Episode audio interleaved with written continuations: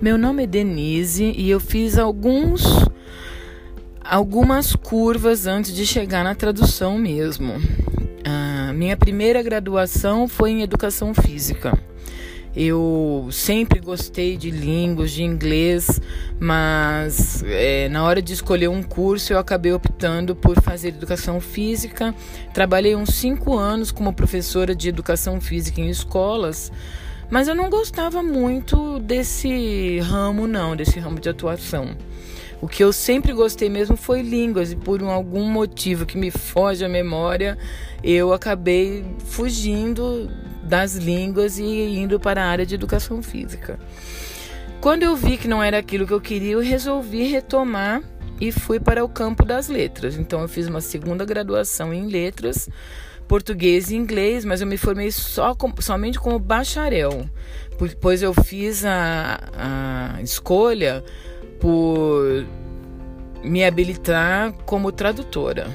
Então eu me habilitei como tradutora, mas mesmo assim eu ainda não fui trabalhar como tradutora.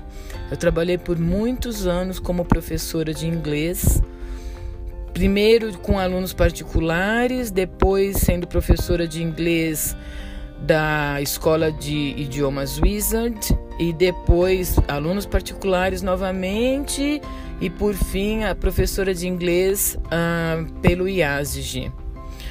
Trabalhei como professora de inglês no IASG por 15 anos, ainda trabalho lá, mas fiz agora um tempo atrás um, uma pós-graduação em tradução porque sempre foi o meu sempre tive a vontade de trabalhar como tradutora.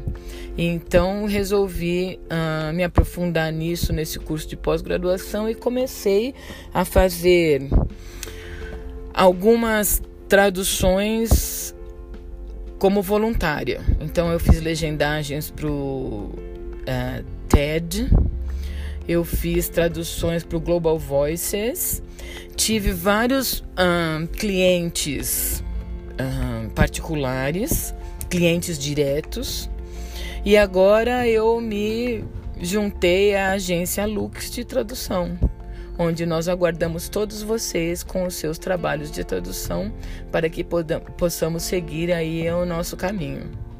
Um abraço, pessoal.